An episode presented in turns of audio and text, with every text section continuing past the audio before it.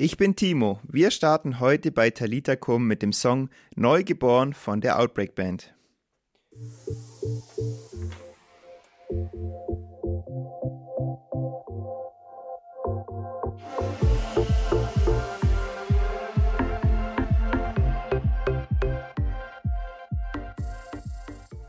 Ihr hört Radio Horeb. Josef, unser Redaktionspraktikant, hat sich mit dem Thema Tugenden beschäftigt.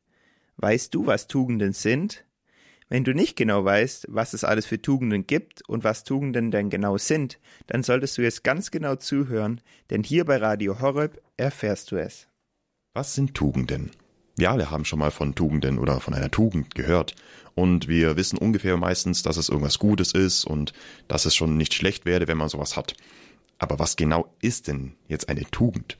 Wenn man jetzt Wikipedia fragt, dann kommen da ganz viele kluge Sätze und der erste, den ich da gefunden habe, ist das Wort Tugend, kommt aus dem Mittelhochdeutschen und beschreibt eine gute Eigenschaft, gute Fertigkeiten und ist abgeleitet von dem Wort taugen, also der ursprünglichen Grundbedeutung Tauglichkeit oder Tüchtigkeit einer Person.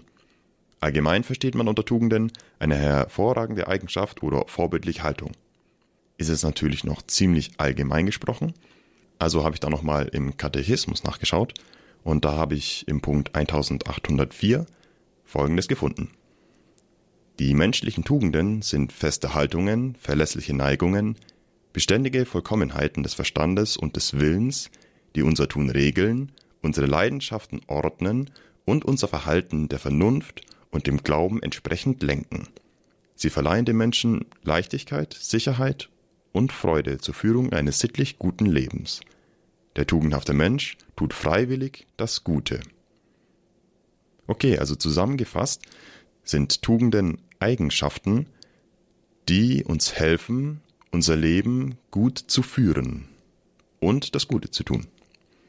Okay, aber was sind denn jetzt diese Tugenden? Die christlichen Tugenden unterteilen sich einmal in die vier Kardinaltugenden und die drei göttlichen Tugenden. Zu den Kardinaltugenden gehört die Klugheit, die Gerechtigkeit, Tapferkeit bzw. Mut und Maß. Und wenn man sich jetzt allein schon mal die durch den Kopf gehen lässt, dann merkt man schon, dass diese Tugenden wirklich maßgeblich auch für unsere Gesellschaft sind. Jetzt stellt euch mal vor, wir hätten Führungspersonen oder Politiker, die keine Ahnung hätten, was sie tun oder halt nur Blödsinn machen. Ich weiß, das kommt einem manchmal so vor, aber Leute, lasst euch da nicht täuschen. Unsere Politiker tun in den allermeisten Fällen kluge Entscheidungen und bedenken, was sie tun. Und wenn man jetzt mal bei der Gerechtigkeit schaut, jetzt stellt euch mal vor, ihr habt eine Gerichtsverhandlung und der Richter, der macht einfach, was er will und ist gerade schlecht drauf und gibt deshalb dir drei Jahre Gefängnis, weil du einen Lolli geklaut hast. Tapferkeit, Mut, muss man erstmal kurz überlegen, aber jetzt stellt euch mal vor, niemand würde sich irgendwas trauen. Niemand würde irgendwie den ersten Schritt machen. Die gesamte Gesellschaft würde voll stagnieren, also es würde nicht vorangehen, sei es in der Wissenschaft, aber auch im sozialen Bereichen. Wenn niemand sich traut, etwas zu tun, dann geht's ja nicht voran. Aber all das, all diese Tugenden, diese vier Kardinaltugenden, die würden zwar dafür sorgen, dass die Gesellschaft läuft, aber es wäre eine verdammt kalte Gesellschaft, wenn es nicht noch die göttlichen Tugenden gäbe. Denn wenn wir uns jetzt mal die göttlichen Tugenden anschauen, zu denen zählt Glaube, Hoffnung und Liebe. Klingt das natürlich ziemlich romantisch, aber wenn wir jetzt mal genau drüber nachdenken, sind es auch so maßgebliche Dinge, die auch im Grundgesetz von Deutschland hier verankert sind. Glaube. Glaube ist die Freiheit eines jeden Menschen. Jeder Mensch hat das Recht zu glauben, woran er möchte. Der Staat darf dich nicht zwingen, irgendetwas anzunehmen, was du nicht willst. Und die Hoffnung ist das Maßgebliche für jeden Menschen. Denn wir, also wir Christen vor allem, wir glauben ja und hoffen auf das Leben nach dem Tod. Also wir glauben an ein Leben nach dem Tod und es ist diese große Hoffnung, die uns vorantreibt und auch jeden anderen Menschen. Jeder Mensch hofft, dass es in irgendeiner Weise vorangeht, sei es in seinem Job, in seiner Beziehung, in seinem Leben, in ja, seinem Referat oder was auch immer. Und das Letzte, und finde ich auch eins der wichtigsten, ist die Liebe. Wie gesagt, ist ein sehr kitschiger Begriff meiner Meinung nach, aber wenn man sich da mal eine der Definitionen für Liebe mal ein bisschen durch den Kopf gehen lässt, das absolut Beste für den anderen zu wollen, dann merkt man, wie wichtig das ist. Denn wenn wir in einer Gesellschaft sind, in der die Liebe keine Rolle spielt, dann geht's immer nur um mich selber. Und ich glaube, jeder kann sich einigermaßen vorstellen, wie das läuft, wenn der Egoismus an der Spitze steht. Sei es in der Arbeit, in der Schule, im Sport. Niemand mag jemanden, der egoistisch ist. Deshalb kann man, glaube ich, ganz gut zusammengefasst sagen, dass diese Tugenden eine gute Hilfe sind für unser Leben, die uns helfen, das Leben richtig und gut zu leben, mit den vier Kardinalstugenden, die das allgemeine weltliche Gut regeln, und den drei göttlichen Tugenden, die uns helfen, das in absolut bester Form zu tun.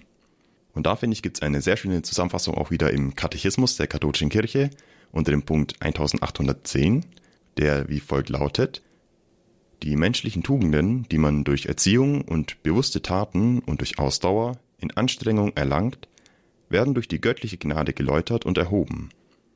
Mit der Hilfe Gottes schmieden sie den Charakter und geben Leichtigkeit im Tun des Guten.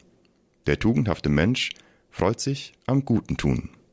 Und da haben wir auch noch einen wichtigen Fakt, und zwar, dass die Tugenden nicht irgendwas sind, was angeboren ist und da kann man sagen, ich habe die aber nicht, deshalb kann ich jetzt die Tugenden nicht tun oder der ist viel besser dran, dem seine Tugend ist ja angeboren. Nee, nee. Tugenden kommen durch Erziehung, eigene bewusste Taten, die Ausdauer und eigene Anstrengung. Das heißt, wir alle lernen in unserem Leben diese Tugenden.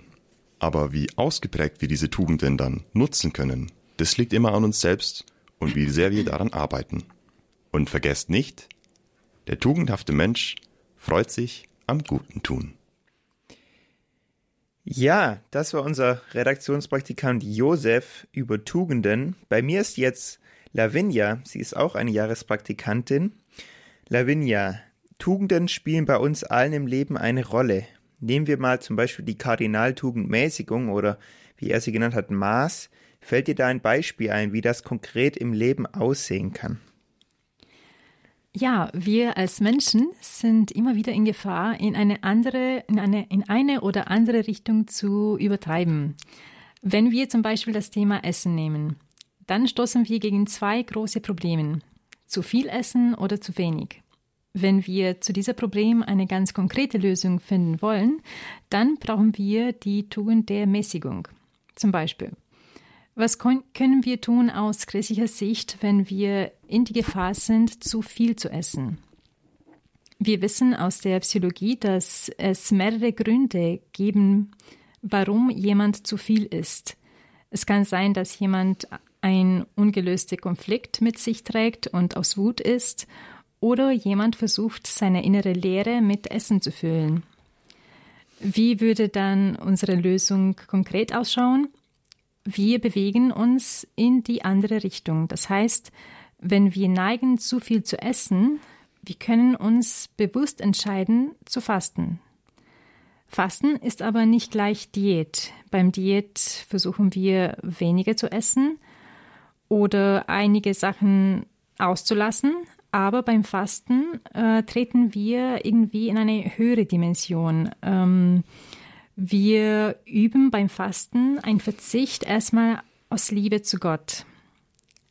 Also übermäßiges Essen kann auch eine Sünde sein, weil durch übermäßiges Essen binden wir zu sehr an das Materielle sozusagen und sind wir nicht mehr für Gott empfänglich. Wir wissen auch von der Heilige Schrift, dass ähm, dieser Stelle ähm, nicht nur vom Brot allein lebt der Mensch, sondern von jedes Wort, die von Gottes Mund kommt. Wir verzichten also auf Essen, damit wir diese Lehre mit etwas anderes füllen, mit Gottes Gnade und mit Gottes Wort. Auf der anderen Seite, wenn wir bewusst zu wenig essen. Es kann sein, dass ähm, das aus einer bestimmten Eitelkeit, Eitelkeit kommt. Zum Beispiel, wir vergötzen unsere Körper, wir wollen so ausschauen wie die Victoria Models oder wir fokussieren uns auf uns selbst, auf unser Ego. In dieser Situation kommen wir in Gefahr, unsere Gesundheit zu schädigen und wir handeln so auch gegen uns selbst, was, was auf ersten Blick als Selbstliebe scheint, erscheint sich, äh, es erweist sich aber als ähm, das Gegenteil. Ähm, wir essen zu wenig, weil wir uns nicht annehmen, so wie wir sind. In diesem Fall müssten wir an unserer Selbstannahme arbeiten, äh, um bewusst zu werden, dass unsere Person nicht nur aus Leib besteht, ähm, die bewundert werden soll, sondern wir sind Leib und Seele und wir sind nur so eine Einheit als Person, die als Ganze geliebt werden muss. Also mit der Tugend der Mäßigung versuchen wir von unseren Übertreibung, Übertreibungen loszukommen und eine Mitte zu finden. Ja, danke, Lavinia. Ich fand, es war eine sehr gute Antwort, wie du gesagt hast, dass wir so eine Mitte finden sollten. Ich denke, man kann es auch nicht nur aufs Essen übertragen, sondern auch auf ganz viele andere Dinge, zum Beispiel Sport oder so. Sport ist ja Mord, sagen manche. Ich denke, Sport ist mega wichtig für den Menschen, aber zu viel ist irgendwann auch nicht mehr gut oder zu viel am Handy oder am PC sein, irgendwann ist es auch nicht mehr förderlich. Ich denke auch, man braucht ja diese Mäßigung, diese gute Mitte, dass es gesund für einen Menschen ist. Und ich glaube, darum geht es auch in dieser Tugend. Und genau, als nächstes wollen wir den Song Let Go von Hissing and Free hören und danach haben wir noch Kaplan Schmidt bei uns auf Sendung. I close my eyes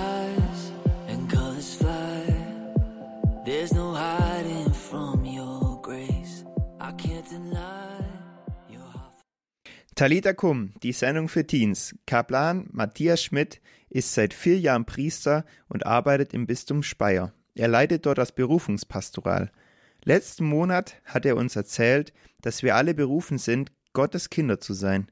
Wozu wir außerdem berufen sind, wird er uns jetzt verraten. Was hast du heute schon alles getan? Vielleicht warst du heute Morgen in der Schule oder auf der Arbeit, in der Universität oder sonst wo. Bevor es losgeht, sind meistens ganz viele Dinge zu erledigen, wie Frühstücken, sich waschen, den Rucksack packen, etwas zu essen machen, schauen, dass man rechtzeitig loskommt.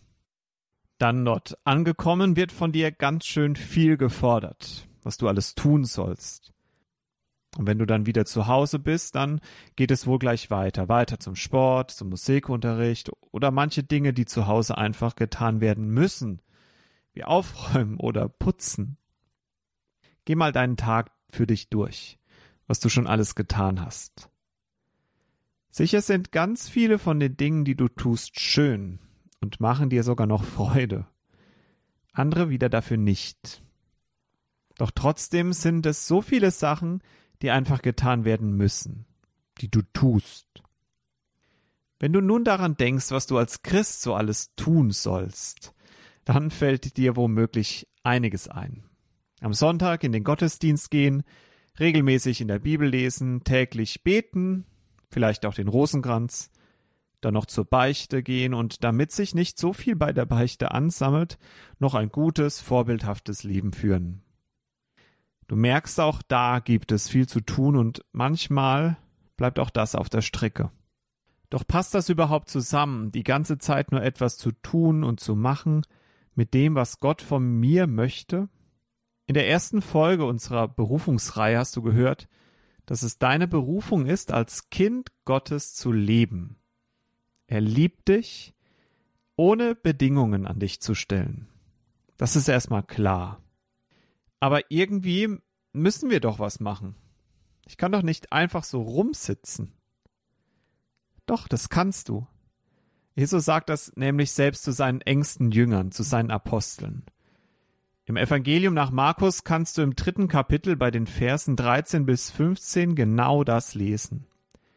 Dort heißt es, Jesus stieg auf einen Berg und rief die zu sich, die er selbst wollte.